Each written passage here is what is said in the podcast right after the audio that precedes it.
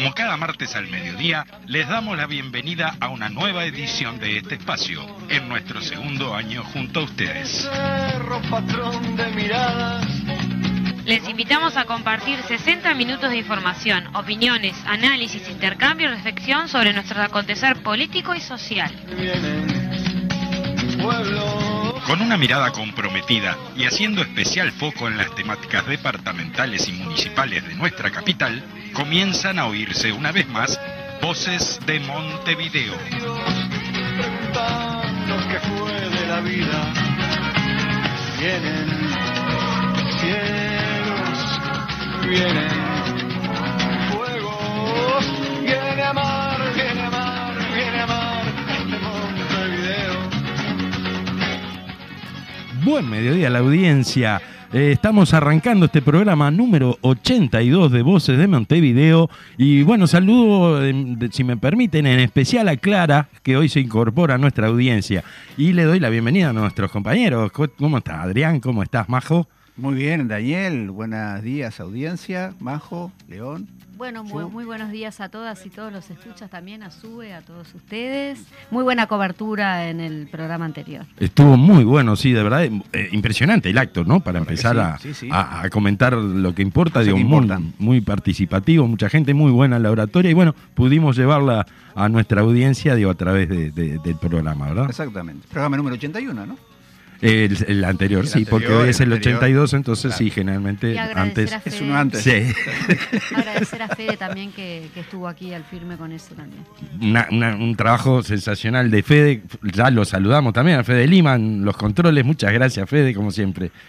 Eh, bueno, eh, decíamos entonces programa número 82 y les recordamos, eh, te gané de mano Adrián, le, Dale, le recordamos vos, a la vos, audiencia vos. nuestro número de celular que es el 092 41 1001 Muy bien. y bueno, a través de él como siempre pueden estar enviando los mensajes a a este número 092 41 1001 para participar del sorteo del libro que este mes no va a ser en el primer programa porque Claro, va a ser el 20 de diciembre, así tenés regalito para, para Nochebuena, de- Navidad. vísperas de Navidad, Exactamente. claro. Ahí está. Y entonces, bueno, mandan los mensajes que quieren participar del sorteo y eh, nombre y número de cédula o el final del número de cédula por lo menos.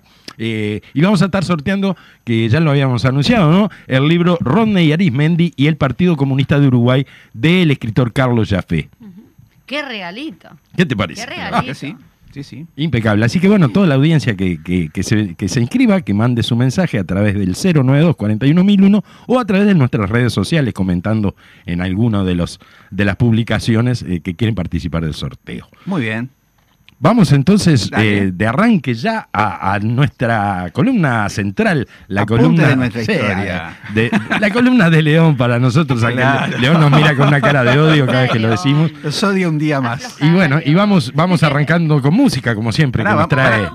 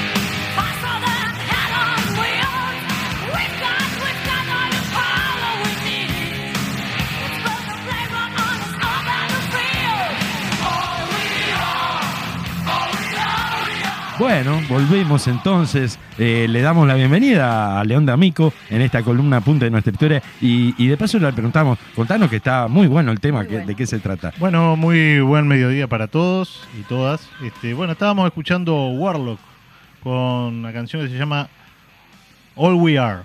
Ajá. All We Somos Are. todos. Sí, somos todos. Y bueno, No, no tiene nada que ver con, con No, la columna. con- pero somos todos. somos Somos todos, entramos y- bueno, por ese lado Bueno, hoy.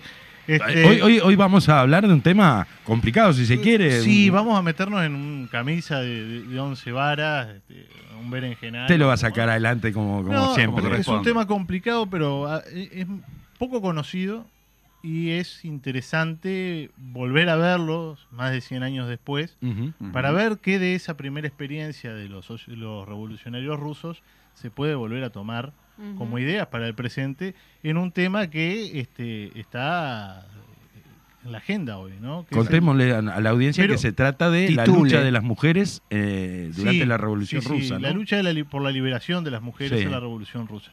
Pero antes de eso, si me permiten, quiero pasar un aviso, un- una invitación a toda la audiencia, Adelante. porque la semana pasada se estrenó en YouTube eh, el último capítulo de la serie 60 años de problemas de una revolución continental de Ujú. Ronda y Arismendi. Y en esta oportunidad este, contamos con la participación del compañero Eduardo Lorier, que hizo un video, grabó- grabamos un video con él que está a disposición de todos, que se llama La cuestión agraria en problemas de una revolución continental. Lo pueden encontrar en YouTube buscando Fundación Ronda y Arismendi o buscando Eduardo Lorier y problemas de una revolución continental. Muy bueno. Entonces invitamos a toda la audiencia a que entre, se tome una hora y bueno y vea este video que está muy bueno. Buenísimo, perfecto. Pero bien, volviendo a- al tema que nos convoca, como bien adelantábamos, hoy es vamos a tratar el tema de la lucha de las mujeres en la primera parte de la Revolución Rusa, Bien. o sea, entre el 17 y el 27. Ujú.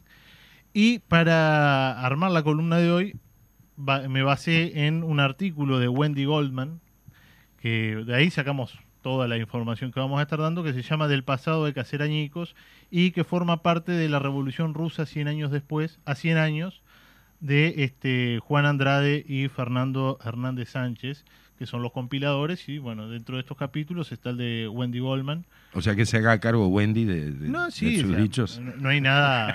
o sea, bueno. Pero lo que dice esta, esta buena mujer es que las mujeres trabajadoras ya habían participado en, eh, en la Revolución Francesa, pero eh, principalmente en nombre de su clase y no en nombre de su sexo. Sí. La Revolución Rusa dice que fue la primera en incluir a las mujeres por sus intereses como parte integral de esta coalición insurgente. O sea, las mujeres forman parte de la, de la Revolución Rusa. Es más, si nosotros vemos lo que hablábamos el, el programa anterior, la Revolución de febrero del 17 surge a partir de la conmemoración del 8 de marzo, este, claro. que las mujeres eh, rusas salen a las calles de Petrogrado, lo que después fue Leningrado, después San Petersburgo, a, pro- a- con- a protestar. Sí. Y a, a raíz de esa movilización se suman los obreros metalúrgicos de la metalúrgica Putilov, que era la más grande de Rusia, y ahí eso desemboca la Revolución de Febrero. Pero bueno, este Pero es importante entonces recalcar esto, ¿no? Es la primera revolución que tiene en cuenta el tema de género, el digamos. tema de género como uno de los temas centrales. Exacto. O sea, aquella, este, ¿cómo es? Consigna paz, pan y trabajo era como la consigna general, Sí. pero después particularmente eh, los reclamos de las mujeres estaban eh, a la orden, o sea, en, en primera plana de la agenda y tenemos que partir de la base de que estamos en una sociedad como la rusa, donde la mujer era poco más que Sí. se- según la legislación zarista eh, tenía el mismo tenía más derechos una mesa que una mujer sí, sí, sí, sí. porque estaba totalmente subordinada a la, a la autoridad masculina y a la autoridad del marido si era casada y en el caso de no estar casada de los padres Sí, claro. o de- del adulto eh, hombre Enormes retrasos culturales en ese sentido. No, sí, pero que no podían ni siquiera firmar un documento público, eh, eh, aceptar un trabajo, Claro. tener eh, educación, porque el Estado zarista había este, de- dejado en manos de la Iglesia Ortodoxa rusa el tema de la organización social Claro. de la familia y de la vida. Pero entonces este, tenemos que pensar que estas mujeres, la- o sea, la Revolución Rusa surge en el lugar donde nadie se imaginaba que podía surgir una revolución de carácter socialista como era la Rusia, la Rusia zarista atrasada. Los planteos teóricos de Marx por lo menos indicaban que, probablemente fuera en una eh, sociedad claro, con desarrollo industrial. con ¿no? un gran peso del, del proletariado industrial y no en un lugar donde el proletariado era el 8%. Pero bueno, una vez que triunfa la, la revolución, se da toda una discusión dentro del partido eh, bolchevique en cuanto que las parte de las mujeres planteaban generar organizaciones de mujeres Ajá. dentro del partido y los sindicatos. Y esto generaba o generó varias, varios problemas a la interna Claro. porque había muchos hombres y algunas mujeres también que decían que en realidad no se podía llevar adelante el separatismo del feminismo burgués, que era generar organizaciones separadas del resto. Pero lo que decían las revolucionarias que estaban a favor de la creación de estas organizaciones era que en el caso de no tener organizaciones propias, sus reivindicaciones iban a quedar en un segundo o tercer Sí, plano sí. de prioridades. Licuada, dentro- claro. dentro de las organizaciones. Entonces se da toda esta, esta lucha, esta discusión, y finalmente triunfa la postura de generar organizaciones eh, de mujeres para tratar los temas de la vida cotidiana, como se llamaba. Entonces se planteaba, y esto es muy, muy interesante, este, el hecho de la sociabilización de las tareas domésticas, del trabajo no remunerado Ah, porque, o sea, la mujer no solamente que era dependiente del marido porque no trabajaba, sino que además estaba eh, sí, sí, recargaba, se recargaba en ella todo el tema. todo el tema de, del cuidados hogar. del hogar, todo, Mm. toda esa cuestión. Entonces plantean las mujeres que dentro de la emancipación de las mujeres había que socializar los este, este- Esas tareas. todas estas las tareas no remuneradas había Claro. que socializarlas y dárselas a que las hiciera eh, obreros o, u obreras Sí, sí, trabajadores asalariados, seguro. Por lo tanto, se planteaba, por ejemplo, la creación de lavanderías donde la gente llevara su ropa y Ujú. se volviera la ropa limpia, comedores este, donde uno fuera a comer, o sea, tipo restaurantes Sí, donde sí, uno sí, fuera no- a no- comer, que no tuvieras que cocinar. Generar sistemas de cuidados para cuidar a los adultos este, que este- estuvieran enfermos o tuvieran alguna discapacidad, eh, guarderías para los niños, escuelas, etcétera, y todo eso por parte del Del Estado. Y además, y esto no, es- no es menor, porque además nos va a ayudar para entender un poco la mentalidad de la época, dentro de las reivindicaciones de, de- de estas mujeres estaba la prohibición de la adopción, Ah, mira. porque esto puede sonar raro, Sí. bastante raro hoy por hoy. Pero los bolcheviques entendían, o sea, de las mujeres y de los bolcheviques en general, la prohibición de la, de la adopción como una cuestión de principios, porque en una sociedad eh, extremadamente rural, los campesinos tenían por costumbre adoptar niños y niñas para tenerlos como mano de obra Claro. este Benévola, digamos. sí, seguro. eh, bueno sí para hacerlos trabajar en los campos. gratis, entonces lo que planteaban los bolcheviques era que los niños que fueran huérfanos iban a estar mejor cuidados por el Estado Ajá. que en manos de un pequeño campesino, un mediano campesino que los iba a hacer trabajar y explotarlos en los campos. Claro, hay cosas que, que uno hoy no las, Claro. no las ve claramente, O- hoy pero uno bueno. escucha esto y lo saca de contexto y se le ponen todos los pelos Claro. de punta, pero Sí. en el momento tenía una... Por la o sea, cultura de la época. Un sentido. Claro, no, y en la cultura de Rusia estamos en una Rusia de siglos de atraso, Claro. de siglos de Sí, atraso, la sociedad más atrasada de Europa y una de las más atrasadas del mundo, donde se está llevando adelante una revolución radical.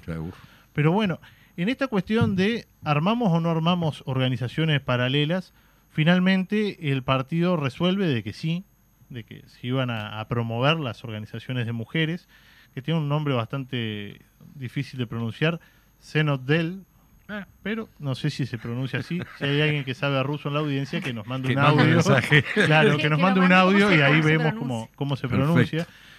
Y este, que era un, como un, una organización de, una organización de mujeres o una comisión de mujeres dentro de las comisiones del partido. Ajá.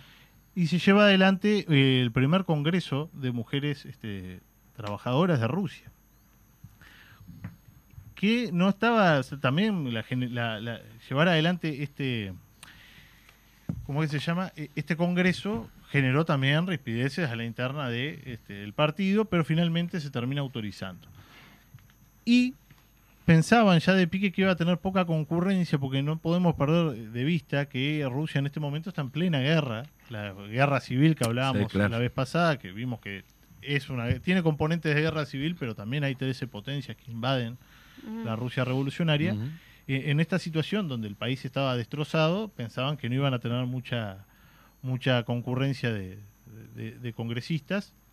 Y cuando arranca el Congreso eran 40, nada más que 40 eh, delegadas, pero una vez que arranca empiezan a llegar eh, telegramas de que se habían retrasado, de que se, habían tenido problemas con el transporte y finalmente terminan siendo unas 1.200 Upa. congresistas en este primer Mirá. congreso donde se da forma a este eh, nuevo organismo de mujeres, el Cenotdel. Eh, dentro de las principales dirigentes de, de este movimiento estaba eh, Alexandra Kolontai, Sí, claro. un nombre que era bastante conocido, Artiquina, eh, Alexandra Artiquina, Bárbara Moirova y Claudia Nikolaeva. Soy malísimo para pronunciar ruso, así que Ah, te pues te, te quedó bastante bien. Entonces, bueno, se dan estas cuestiones, se da el tema de, de la sociabilización de los- las tareas domésticas, eh, el reconstruir la vida diaria, llamaban estas mujeres, Claro. y también dentro de las reivindicaciones estaba la unión libre, la emancipación de las mujeres, la no dependencia de los maridos, este, o sea, de los hombres en general para, para su vida, y la liberación sexual. En 1918 se da la redacción y la promulgación de un nuevo código de las familias que viene a romper con el rígido, la, la- la rígida forma de organización social que tenía la Rusia, eh, Rusia zarista, pero siendo revolucionario en serio este nuevo código donde se este, eliminaba la autoridad eclesiástica como eh, una autoridad claro, como la que eh, regía la vida social y pasa a ser el Estado. entre, ellas, entre otras cosas, se elimina el matrimonio por iglesia, o sea, se elimina la validez del matrimonio por iglesia, se reconoce únicamente el- el- los matrimonios eh, realizados por el Estado, pero eh, quienes, quienes quisieran casarse por iglesia lo podían Podían hacer igual, pero no tenía validez legal. Eso como primer medida, y también se habilitó el divorcio por este, voluntad de cualquiera de, la- de las partes y estamos en un, eh, en un momento donde los eh, eh, redactores de, esta, de, este nuevo código pensaban que en la sociedad socialista las leyes iban a, a- a- o sea, que los obreros iban a ir generando sus propios códigos en una sociedad nueva donde finalmente todas estas leyes que cayeran en desuso por una cuestión de que no iban a tener más sentido. De práctica social, ¿no? Sí, este, claro, que los propios, los obreros iban a dar sus propias formas de organizarse y que en realidad la superestructura de, de leyes iba a caer por sí misma porque en, el, en el socialismo el Estado se iba a ir marchitando hasta desaparecer cuando la conformación de la sociedad comunista, ¿no?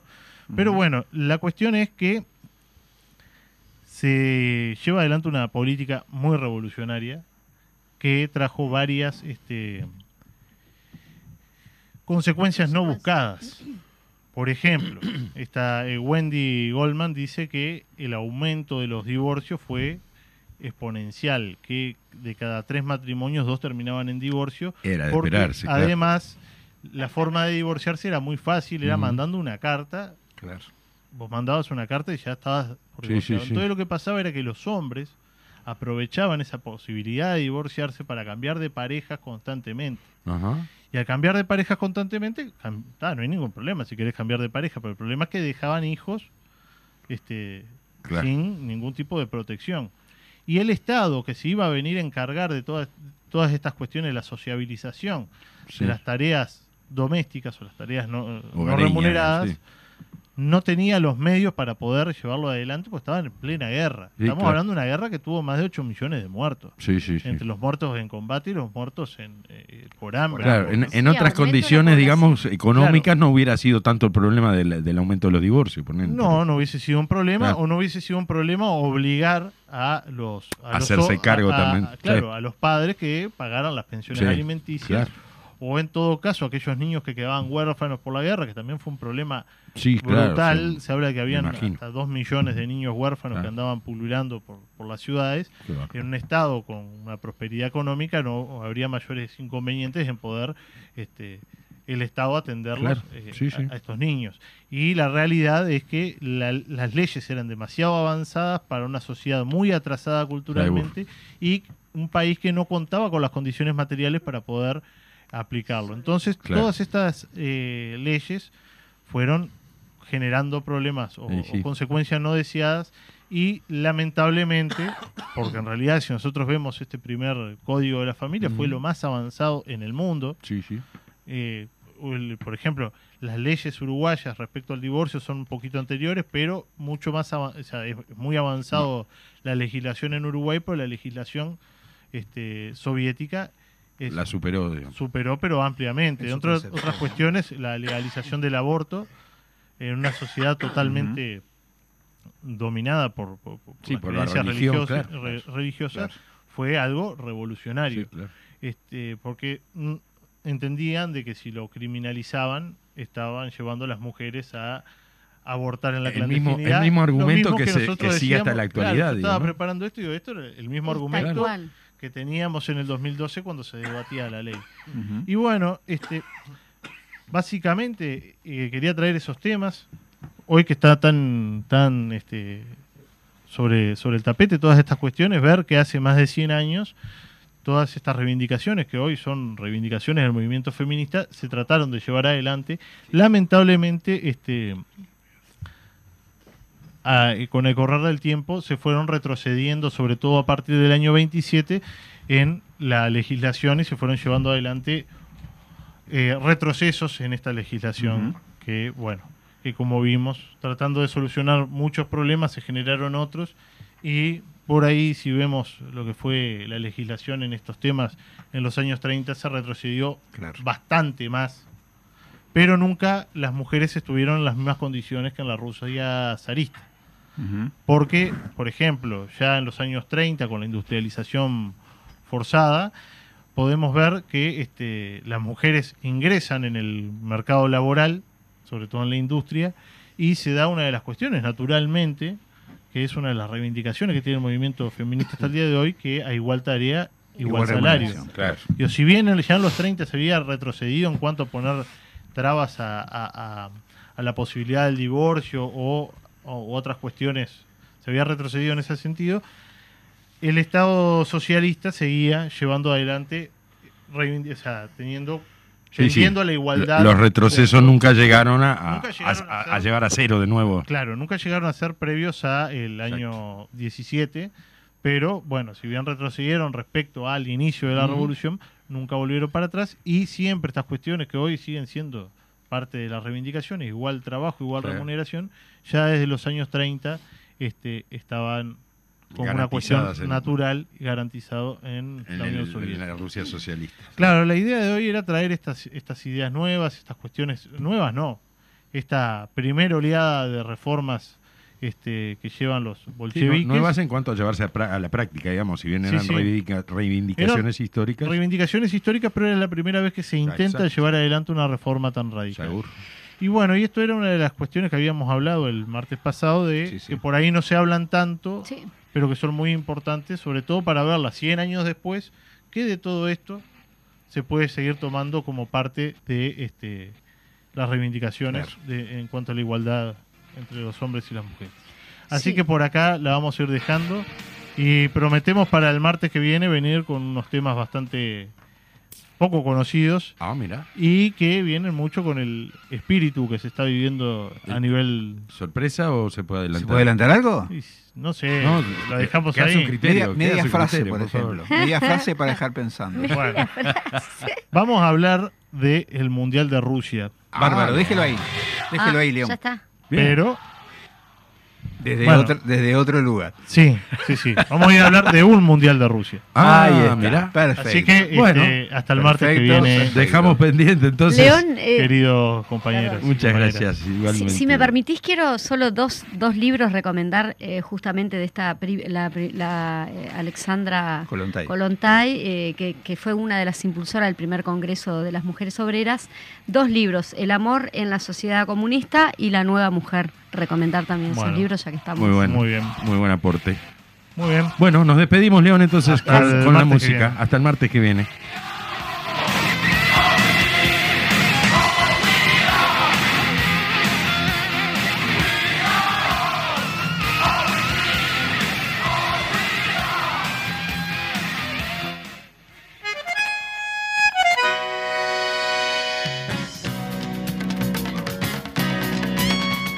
Volvemos entonces para cerrar esta primera parte del programa número 82 y vamos a, dar algunas novedades de la cartelera de actividades que tenemos para estos días, ¿verdad? tenemos que en Crece Flor de Maroñas eh, se presenta y se lanza el baúl literario con autores y autoras y público en general. Es hoy de 18.30 a 20.30 horas, hoy martes 22 de noviembre, con acceso gratuito eh, en Crece, justamente allá en, en Flor de Maroñas.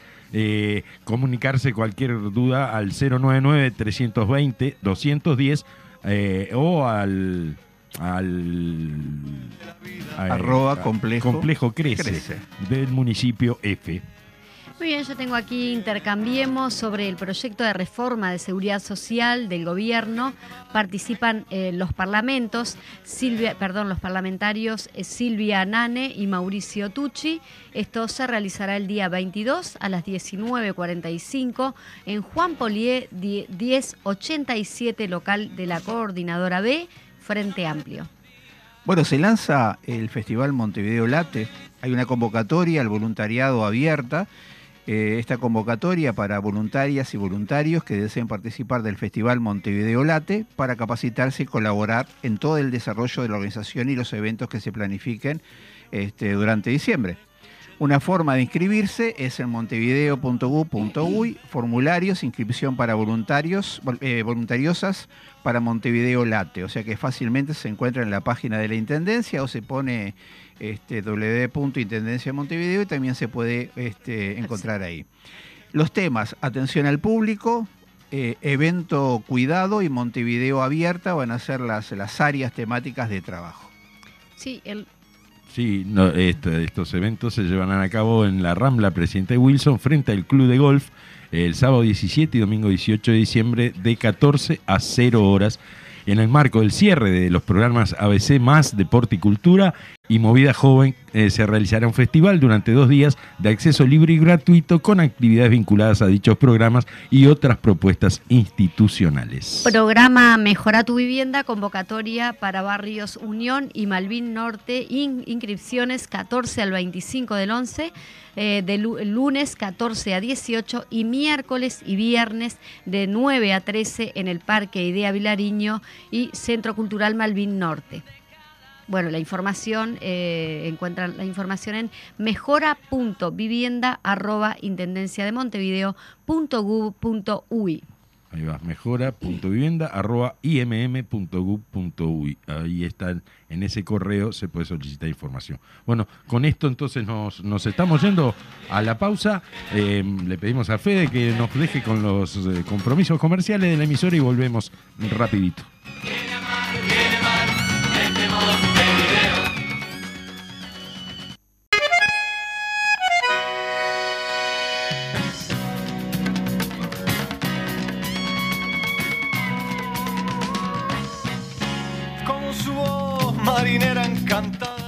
Volvemos entonces en la segunda parte de este programa número 82 y como siempre vamos a ir directamente a la entrevista central que, bueno, Adrián, contanos de qué se trata. Bueno, hoy tenemos la presencia del escritor que escribió justamente el libro Rodney Arismendi y el Partido Comunista. El que vamos Eh, a sortear el ahora que vamos a sortear días. exactamente el día 20. En realidad este compañero fue tuvo distintas responsabilidades a nivel internacional y nacional. Ha sido también este eh, secretario de Junta en el, 2000 en el 96 al 2001 de la Intendencia de la Junta del, del, Comunal 15 en la Intendencia de Montevideo y el- una de las últimas tareas ha sido el director de Protocolo de Relaciones Públicas del Poder Legislativo. Y tiene una decena de libros este, ya Es escritos, vinculados a diferentes temas. Bueno, y hoy ya estuvo, ya estamos... estuvo con nosotros ya en, ocasión, exacto. claro, en ocasión de, de- En pandemia, de- ¿no fue? de recordar a Julia Arevalo. Exactamente. A raíz de su libro. que fue a raíz de su libro. Bueno, hoy estamos con este, la comunicación nuevamente con Carlos Jafé. ¿Qué tal, Carlos? ¿Cómo estás? Hola, buenos días. Muy bien, muy bien. Muchas gracias por invitarme. No, Buenos por días, favor, Carlos. un placer. Muchas gracias a vos por, por poder atendernos. Eh, bueno, hablábamos entonces sobre el lanzamiento de tu, de tu no digamos último, del más reciente libro este, en cuanto a que Rodney Arismendi y el Partido Comunista del Uruguay. Contanos eh, acerca de él un poco más. Bueno, este, este libro en realidad fue escrito para el- los 100 años del partido. Ajá. De distintas razones no pudo editarse antes. y tiene una particularidad que yo quería eh, señalar antes de, de entrar en el libro. A ver. Porque es una, es una cosa bastante este, atípica, que es que eh, una agrupación del, del- del partido, la, la agrupación Arte Soto de Sangrilá, este, se propuso, tuvo la iniciativa de, de financiar el libro. Ajá. No es una cosa, no es una cosa común, Mirá qué bueno. Y en función de eso se puso a realizar diferentes actividades. Este, la última hace muy, muy, muy poquito, hace un par de semanas, que se hizo una cena de recursos donde participó el secretario general Juan Castillo y, este, y Oscar Andrade. Y bueno, con, con- con- con gran éxito, por suerte, y bueno, y, y se logró financiar el libro. Así que interesantísimo y novedoso, digamos, esta forma entonces de que, de que posibilitó que saliera este libro, ¿no? Sí, sí, totalmente. Una cosa que va a ser un agradecimiento para ellos también. Sin duda. este, pero bueno, eh, obviamente eh, el objetivo de ellos es, es contribuir a la difusión de, de la obra de Arismendi, ¿verdad? Claro. Yendo al libro, Carlos, ¿cómo, ¿cómo concebiste y realizaste este proyecto? Porque en realidad no se hace un día para el otro, ¿verdad? No, no, no, llevó bastante tiempo. Este, en realidad, este, nosotros habíamos escrito sobre, sobre varios compañeros, como Julio Arevalo, que usted mencionaba, Ajá. Enrique Rodríguez, este, el Vittorio Casartelli y otros compañeros. Eh, el, el- el producto de este libro ahora terminado es el tercer intento de, de hacer un libro sobre Arismendi. Claro. La verdad que hacía varios años que comenzaba a realizarlo y bueno, y es una, una cosa bastante, bastante complicada y bastante seria. Y me parecía que, que- que no estaba preparado y bueno, hasta que al final me animé, comencé y bueno, y pude terminar. Bien. Eh, ¿Por qué René Arismendi y el Partido Comunista? Bueno, el, eh, Arismendi en, en- en varias entrevistas que le ha realizado, él eh, entre las siempre se plantea, bueno, que era un teórico, o sea, se, se como decir, se valoraba mucho más su, su, su carácter, este, su capacidad política, su, su capacidad teórica, etcétera. Y él siempre se, se, se, cara- se- se caracterizaba por ser un hombre de partido. Ajá. Él siempre priorizaba eso sobre el resto de las cualidades que, que obviamente tenía. Este, entonces, eh, me pareció que, que hacer un libro sobre Ronnie Arimendi este, completaba toda un- una, una, una serie de, de trabajos que, que, que realicé sobre la historia, sobre la concepción del partido, este, sobre, bueno, sobre su, su proceso de construcción, su metodología, etcétera. Y Sí, creo sí. que, este, bueno, el, el libro creo que este, da un panorama bastante completo de su obra, ¿verdad? de su vida y de su obra. Hubo mucho trabajo de investigación, este, tanto sobre su vida personal como sobre, sobre su obra. Bueno, este, el, el trabajo es el que presentamos y bueno, Tú, tú marcas en el libro un conjunto de facetas que tienen que ver en, en esas dos partes en que en principio se divide el libro, una vinculada a todo el trabajo este, de desarrollo histórico del partido y la presencia de Arismendi, y en la segunda parte da la impresión que, o yo por lo menos me veo tentado a preguntarte si no es en cierto modo también una biografía política de Arismendi, ¿no? En cuanto a esa caracterización de los elementos teóricos que él realiza vinculados a la práctica en concreto, como, como solía decir.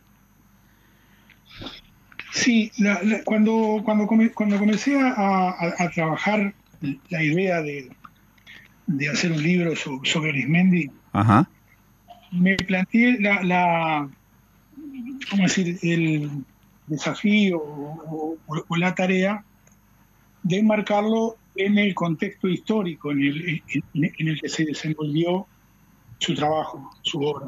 claro. Eh, por eso en, en- en toda esta primera parte que, que- que tú hablabas, que está dividida en cinco, en, en cinco capítulos, vamos a decir así, uno desde su, desde su nacimiento hasta que se afilia al partido en 1931, Ujú. de 1931 a 1955, el 16 Congreso, del 55 hasta el 73, la dictadura, durante la dictadura y desde el 85 hasta su muerte. Claro. En cada uno de ellos hay una parte que se refiere a la situación, al, al contexto internacional, al contexto nacional y a la situación del partido durante ese proceso. Claro. de manera de poder enmarcarlo, o sea, que no sea solamente una cosa como que como, como, como, como en el aire, ¿no? Claro. Eh, y me parece que, que eso le, le dio una, una contextura un poco, un poco mejor. Y una segunda parte donde ya eh, aparece, bueno, Arimendi el parlamentario, Arimendi en, en- en sus, sus diferentes facetas, ¿no? Como Claro. teórico, como, este, como, como, como político, como periodista. Este, y bueno, en cada una de ellas trato de destacar la, la- la parte que me- a mí me parecen principales. ¿no? De todas maneras, un, un- un- trabajo de este tipo sobre una personalidad como Arimendi eh, siempre es un- una aproximación, Claro. una aproximación, no, no es ni una biografía, ni una, digo, porque queda tanta cosa fuera, es tan rico lo- el, el- el- el trabajo de Arismendi, es imposible, me parece a mí, enmarcarlo en un solo libro. Claro. Yo tra- traté de, de- de que hubiera en un, en un, en, en un libro, vamos a decir así, las partes pri- principales de, de- de su vida y de su obra. Ujú. No completo, porque es, es imposible. No, Claro. yo, yo no, por lo menos yo no soy capaz de poder hacer eso. Pero me parece que se da un panorama bastante, bastante completo. Vos hablabas de, de un trabajo importante de investigación y seguramente debe haber, deba- no haber otra forma de, de poder escribir este libro, ¿verdad? Sino investigar. ¿Surgieron o aparecen aspectos, digamos que poco conocidos sobre, sobre la vida o sobre la, la militancia de, de, de Arismendi? Ahí aparecen, este, aparecen eh, obras que son muy conocidas y fueron muy difundidas. Algunas otras este, obras no tan conocidas y algún documento que es probable que se encuentre solamente en este libro. ¿no? Ahí va, mirá qué interesante. Sí, sí, sobre todo en la parte de, de- durante la crisis de partido este, o, o- o del comienzo de la crisis, a decir Sí. Referido fundamentalmente a su posición sobre el tema de la dictadura del proletariado, Ajá. eh, que, que me parece que es un que, que es un aporte importante. al libro. Bien. Pero, obviamente, hay, hay algunas partes que, que a mí realmente me, me, me- me entusiasmaron, me entusiasman cuando lo leo, A ver, contanos. fundamentalmente de aquellos momentos más complicados de, de- que de- de la vida del, del país, este, que, fueron, que fueron muchos, ¿no? Sí, pero sí. donde se tomaron decisiones muy importantes, como la parte toda cuando se, da el, el- el golpe en Brasil, repercute, casi hay, hay un golpe acá, hubo intento de hacer un golpe acá, y bueno, fru- fruto de eso es que, la- es que los trabajadores eh, en esa instancia deciden que ante un golpe de, a- ante un golpe de Estado este, iban a, a parar las actividades y, y ocupar los lugares de trabajo. ¿no? Es a partir de ese momento. Claro. Pero, y en ese momento, y en otro momento, como por ejemplo toda la parte de set- de set- 71, de 72, este, hay, hay algunos este, polémicas que se, que, que se produjeron en- en- dentro del movimiento popular, dentro del movimiento obrero, de- de- dentro del movimiento revolucionario, digamos Ajá. y fue mucho más abarcativo, por supuesto, que, que los partidos, donde claramente se enfrentaban este, más de una táctica, dos tácticas claramente, y bueno, donde hay fundamentaciones de, de, de Arismendi que realmente yo creo que son una, una, una, una clase, vamos a decir así, pero no solamente una clase teórica, sino este, donde se ve el compromiso revolucionario expresado en, en el, en, en el partido, ¿no? Claro. ¿Cuáles son esas tácticas, este, Carlos? Encarnado en el partido. No era un hombre que hablaba, eh, digo, que hablaba él y, y el partido estaba aparte, ¿no? Claro. Él era parte, o sea, él conducía el, el, el partido y ahí el prestigio internacional que, que tenía el partido y él, él y el partido. Ajá. No solamente, no era solamente Arismendi. El prestigio que tenía Arismendi estaba eh, sostenido por la coherencia eh, y el accionar y el éxito que, que había tenido, la, que, que tiene la, la- la estrategia del partido este, desde esa época. ¿no? Claro. Carlitos, eh, sabemos que el más eh, Majo por acá, ¿cómo estás? Buen día. Ah, hola, hola, ¿cómo andas, Majo? Bien, bien. Sabemos que en más de uno de tus libros, o, o mejor dicho, en casi todos, hay una investigación minuciosa de, de la temática que vas a plantear. En este caso, ¿cuál, cu- cuál fueron las, las fuentes a las cuales recurriste justamente para sacar este libro? Bueno, las, la fuente o- obviamente son las obras de Arismendi. También, este, eh, como en, todos los libros, eh, hay, hay muchas fuentes que, que a la, Biblioteca Nacional este, para mucho de ello en, en la prensa, en la, en- la prensa partidaria, en algunos libros este, que se realizan en polémica también, que, el, este, que, que era necesario que era necesario revisar. Hay un hay un, un aporte importante también de la Fundación Arismendi este, en documentos, en, en- en, bueno, y también en, en- la parte de, la, de las fotos, ¿no? Este, digo, hubo una, una, yo quiero hacer un, un agradecimiento ¿no? a, a la fundación porque realmente este, hubo una disposición desde el primer momento para, para colaborar con el libro, ¿no? para, para, para, para que saliera el libro. Este, y bueno, y, y algunas de las este, de los elementos que se vuelcan en el libro este, surgen de ahí, de, Claro. de la fundación. Este, y otros, por supuesto, bastante también de la, de la Biblioteca Nacional. Y bueno, y lo otro es elaboración propia, vamos a decir. Bien. Carlos, co- con respecto, el, libro contiene algunos elementos que, este, que a mí me gustaron en particular, este, entre ellos el desarrollo de la teoría de la revolución, ¿no? Hay, hay un planteo nuevo, no novedoso, pero sí nuevo, que tiene que ver con la interpretación de posibilidades para nuestro país, ¿no? En el marco general y en el marco particular también. Sí, eh, hay, hay varios materiales que si uno quiere este, ponerse a estudiar el tema de la teoría de la revolución uruguaya, o sea, no, nuestro partido es el único que tiene un, un- un programa de la revolución. O sea, cómo, se, cómo, eh, cómo, cómo hacer la revolución en Uruguay. Eh, o sea, en- con, con una definición que va a ser en, en varias etapas.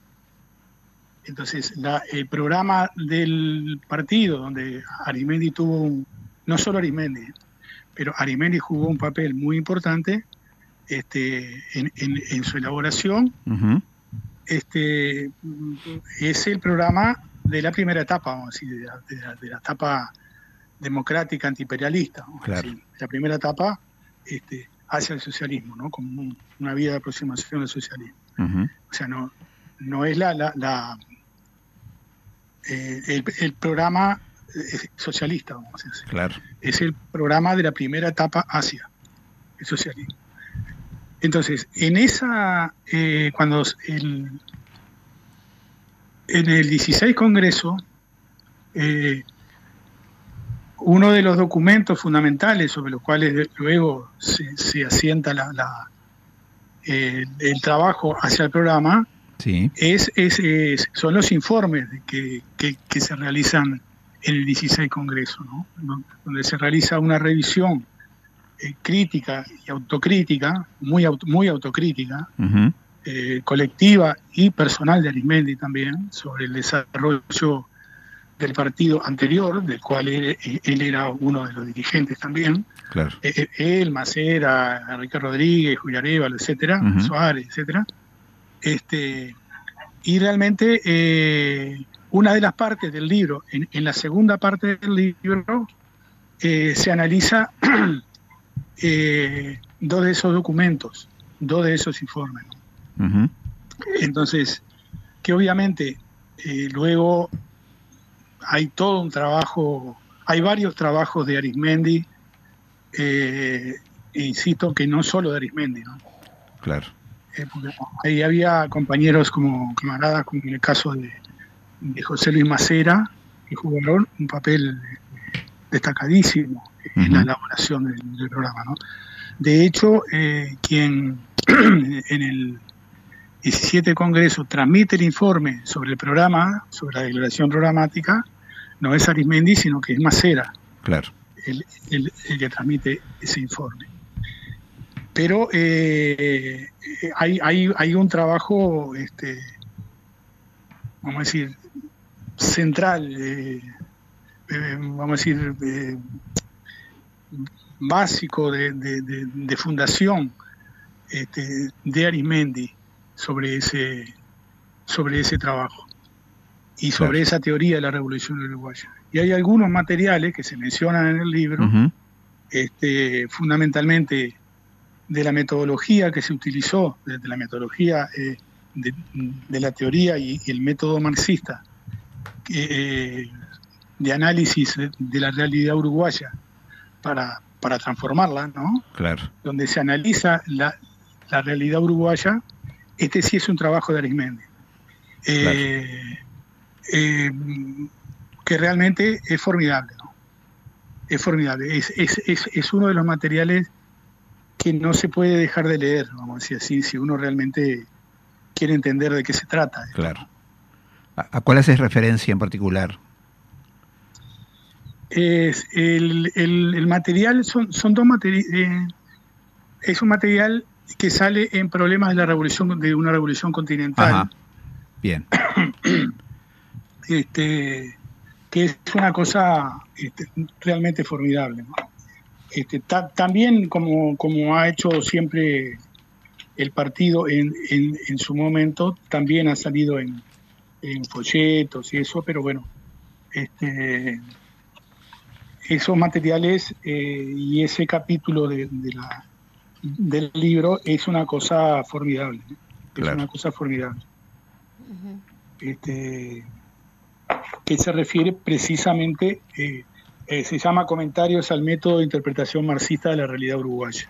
Ajá. Y trae este, el análisis este, metodológico de, del- de la realidad uruguaya, donde se definen la- las, las principales, este, los principales componentes del programa, Claro. y, y se analiza con, con bastante detalle. Y también trae, obviamente, la parte internacional.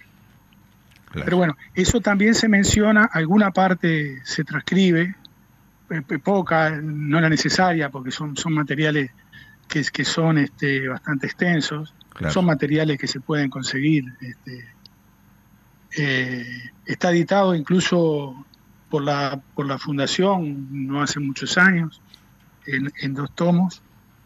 Este, realmente es, es- es un trabajo este, muy bueno. Está editado creo que en el 96, 97, Claro. en el 97 me parece, que, que, se, que se editaron esos libros. Pero es uno de esos este, libros de cabecera, vamos a decir, ¿no? Yo creo que junto con Lenin y la Revolución y América Latina son de esos libros que son, son, son básicos, ¿no? Claro. son básicos. Incluso este año se están cumpliendo de 60 años desde que lo escribió. Sí, sí. ¿Dónde encontramos los libros este, para decirle a la audiencia dónde podemos conseguir los li- el libro?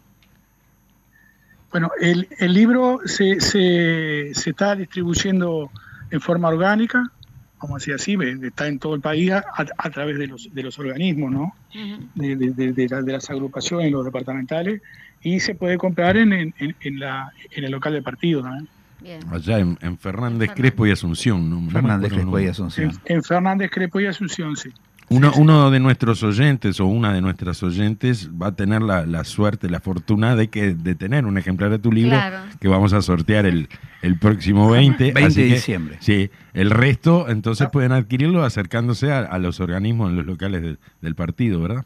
Sí, sí, sí, sí, sí, sí, sí, sí, por ahí digo, digo, eso digo, obviamente son, son, son libros, este, en este caso en particular tiene esa característica, ¿no? De haber sido financiado por un de- de- por una agrupación Claro. del partido, pero, pero obviamente este, está eh, en todo el país a través del, de los organismos del partido. Sí, sí, de, la estructura partidaria. con, con claro. los, con, los, con los compañeros, este, a través de los comités de base también, se- que se contacten con los, con los camaradas, este, también se puede.